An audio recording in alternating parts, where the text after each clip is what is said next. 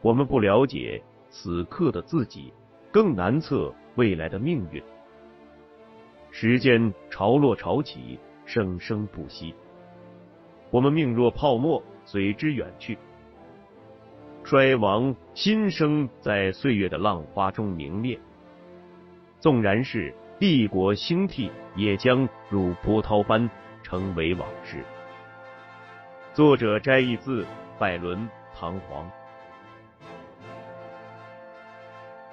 在理想、信仰与野心、欲望纠缠裹挟的时代，在权力与金钱对人性异化的漩涡里，一个人半生的追求、挣扎、迷惘，一对灵魂二十余载的爱恨聚散，一群七零后海归所经历的1997至2009年的中国当代史。请听长篇小说《丹尼往事》，作者葛望川。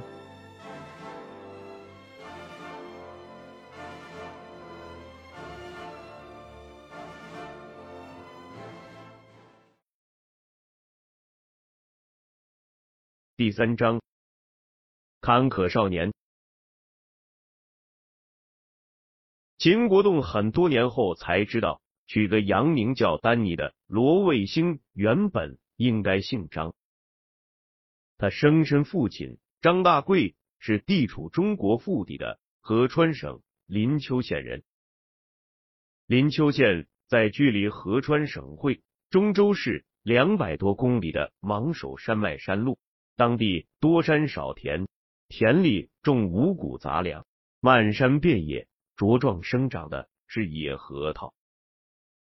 此地的野核桃又苦又涩，外壳坚硬，只能砸碎了用来榨油。此地除了盛产这种不堪大用的野核桃，因地处几省交界，还滋生不安分的刁民。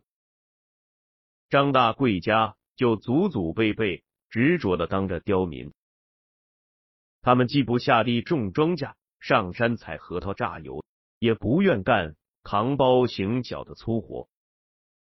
身高力大、形象好的，在县城或乡下给有钱人当个打手、跑个腿儿；剩下的就只能跑到外县外乡去偷鸡摸狗。可当穷鬼的命运依然代代相传。到了张大贵他爸那一辈，好不容易洗心革面，有了门良民的手艺，在县城里拉着板车摆摊给人修鞋，兼给自行车、架子车。打气补相皮胎。张大贵出生于一九四五年八月十五日，那天县城满街在放鞭炮，庆祝打跑了日本鬼子。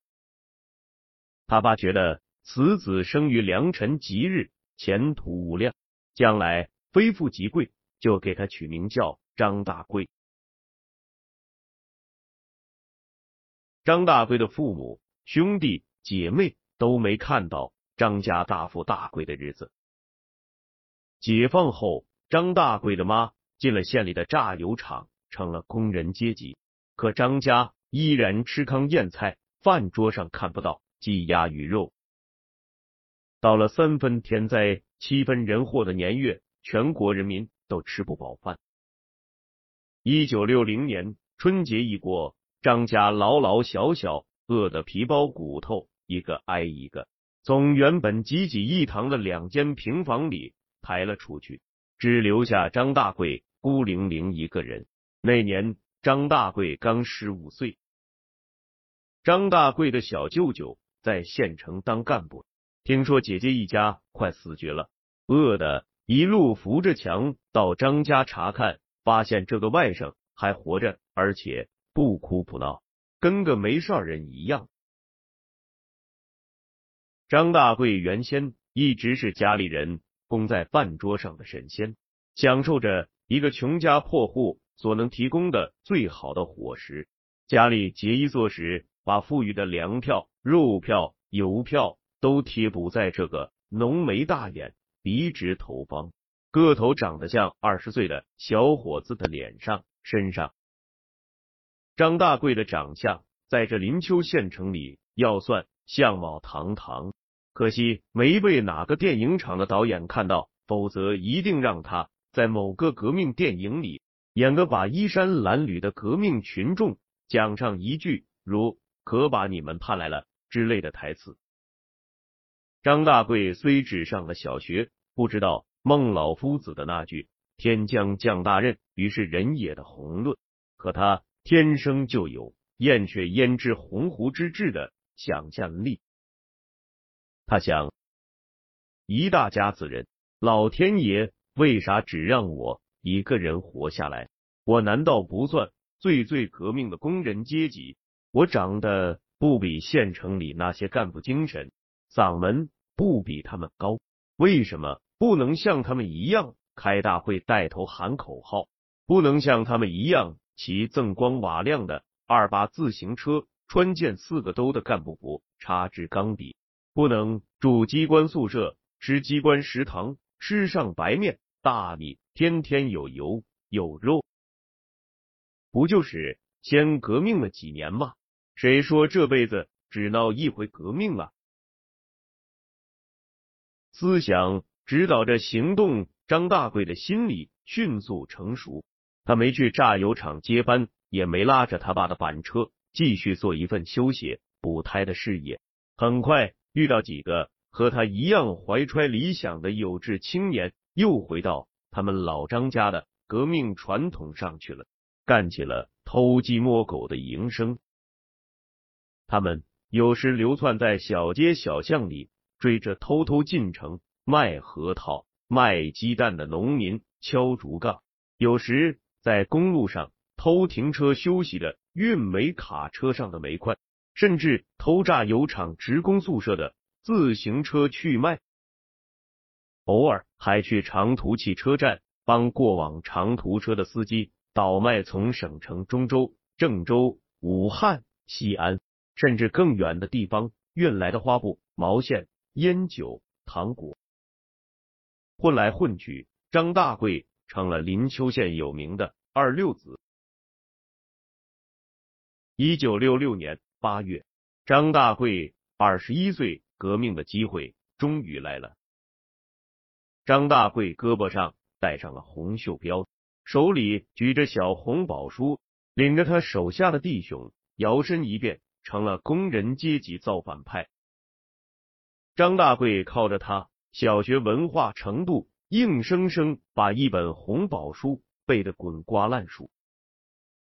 他。不但在林丘县闹革命，还跟着几个到全国串联的中学生跑了省城中州，去了郑州、北京，见了大世面，穿上了一身崭新的绿军装，戴上了崭新的翻毛棉帽子，扎上了巴掌宽的武装带，骑上了一辆抄家抢来的二八自行车，上衣口袋里插上了一支英雄牌钢笔。张大贵忽然觉得，他的生活像掀开了盖子的一口大锅，里面热气腾腾的，全是香气扑鼻的红烧肉。而刚成了破鞋的林丘县文艺宣传队的罗有弟，就是最肥最香的那一块。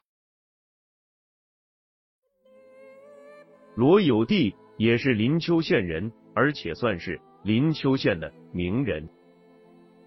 他家。解放前在县里开了家药铺，在乡下老家还有地，是不折不扣的剥削阶级。他爷爷是全县出名的老好人，一辈子胆小，一味赊粥舍钱做好事，除了听书看戏没别的嗜好，常在县城唯一的茶馆里玩票，最拿手的是能说几段三国、水浒。他爸。从省城师范专科毕业后，回到林丘县中学当了校长。这么个家庭，在这么个偏远县城，解放后的历次运动都被拿出来消费。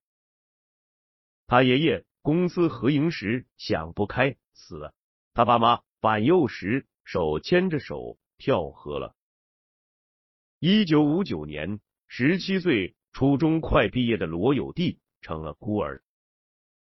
他爸有个学生叫季善任。解放前参加革命，解放后转业，在林丘县委宣传部当干事，负责县文艺宣传队的工作。季干事念师生之意，又赶上三年自然灾害，心生怜悯，就安排罗有弟在文艺宣传队打杂。后来又让他参加一些演出。罗有弟除了人见人爱的容貌身段，还靠着家里的熏染。有那么一点小县城不多见的文艺气质。上学是文艺活动积极分子，加入文艺宣传队后，渐渐成了县城的名角。县里每次在机关大院外的空场上举办文艺演出，台上勾引着县城里已婚闲汉和未婚光棍们贪馋目光的人，就是罗有弟。罗有弟出了名的爱干净，最显眼的标志是他鞋帮上永远露着一截雪白的袜子，不管阴晴雨雪、刮风下雨，总是那么干净的雪白。为此，县城里的一伙子闲汉们给他取了个外号“白蹄子貂蝉”。不到三十岁，有妻有子的季干事一直很照顾罗有弟。可到了罗有弟十八九岁，这种照顾就变为革命人道主义，变成了革命浪漫主义。季善任从罗有弟的恩人变成了知己，有知己而情人。罗有弟二十四岁那年，文革开始了。季善任一直让罗有弟在文艺宣传队里出风头，早就引起了队里。广大革命女群众的不满，文艺宣传队庙小妖风大，池浅王八多，也要抓个当权派。于是季干事挨了顿，他和罗有弟往来的充满资产阶级腐朽思想的情书，被眼光雪亮的群众们翻了出来，成了打倒他的罪证之一。就在地主资产阶级小姐罗有弟。成了破鞋时，二六子张大贵在革命的大风大浪中，以茁壮成长为县里名声赫赫的造反斗士。虽然之前的梦中情人成了破鞋，可在张大贵眼里，就好比原来摆在省城百货大楼玻璃窗里的奶油蛋糕，他连摸都摸不着，忽然变魔术般的摆在眼前。伸勺子就能喂到嘴里，他的食欲被搅得翻江倒海。张大贵的小舅舅彼时在县文革工作组当了头目，头戴绿军帽，身穿蓝色中山装，胸口一边别着领袖像，一边别着将革命进行到底。张大贵找他小舅舅说要娶罗有弟做老婆，小舅舅。虽然心里清楚，给二六子世家的张大贵找媳妇不是件容易事，但他还是语重心长的劝道：“这白蹄子貂蝉可大你几岁？年纪不活时。再说现在排山倒海、疾风暴雨、闹运动嘞，你揽这么个家庭成分和个人作风都有问题的货，我可是大是大非问题呀。”张大贵绝不是目光短浅的人，他反问道：“我舅呀，谁干革命干一辈子嘞？要不是闹革命，我能睡上人家地主资产阶级家的女子？过些日子运动磨了，你以为这女子就磨人惦记了？眼下革命也闹了，串联也去了，公宣队还是磨让我进呀，也见不着个入党。”提干的机会，哎，还不如趁热乎劲儿捞点实在地。小舅舅熬不过张大贵的灼灼痴情，他私下找罗有弟，连哄带吓的说：“我说罗有弟，有人说要把你打发回农村老家，接受贫下中农批判来，到时候叫你嫁鸡嫁狗，还不知道咋驴日马配。我看你。”这细皮嫩肉的，挑上个扁担，磨破肩膀，挥下个锄头，磨破巴掌。我倒是替你想了个办法，就不知你自己咋想。自古人逢绝处，往往饥不择食，寒不择衣，荒不择路，贫不择婿。无依无靠的罗有弟像条赖皮狗一样，被全县人民耍弄了大半年，早心灰意冷。看着扔在他面前的一根胡萝卜加一条烧火棍，他想，无论如何不能到农村去，那这一辈子就全完了。就这样，他被人押着进了张大贵的那两间破平房。罗卫星出生的那天是一九七零年四月二十四日。自从罗有弟怀孕后，张大贵就三天两头不着家，谁也不知道他又跑到哪里闹革命去了。罗有弟临产那天，两个慈悲为怀的邻居把他送进了县医院。罗卫星生下来都三天了，张大贵才不知从什么人那儿得了消息。骑着已经叮当乱响的二八自行车，匆匆赶到医院。见医院的门口，逼仄的街道上挤满了欢天喜地的人群，扛着红旗，敲锣打鼓，喊着口号。张大贵心想：这是好兆头吗？他冲进医院病房，护士正抱着七斤多重、粉嘟嘟、被洗净包好的罗卫星查看。张大贵上前，毛手毛脚的就向护士怀里翻弄，乐得翻着白眼，说道：“我娃这是一张白纸，好写最新最美的文字，好画最新最美的画图了。世界是进步的，前途是光明的。我张大贵的革命事业后继有人了。”刚生完孩子，气血虚弱、面色苍白的罗有弟。躺在病床上，没心思搭理张大贵。他问护士：“这外面又闹啥呢？”护士兴高采烈的说：“这是咱东方红卫星升天了吗？就大前天。对，跟你娃生下来是一天吗？”罗有弟问道：“啥是个卫星啊？”护士说。这你都不知道？那是金子做的吗？能在天上飞了？广播里说，咱那卫星还能在天上唱歌。东方红，太阳升。罗有弟找以前在他爸中学教书被打成坏分子的语文老师算命。那老师问了孩子生辰，掐指算了算，低声告诉罗有弟：“你这娃非寻常人也。”又和这升天的卫星是一天，贵人命，将来兴许能做官。照我看，这娃命里刚直，性情光明，嗯，没错，还是个清官。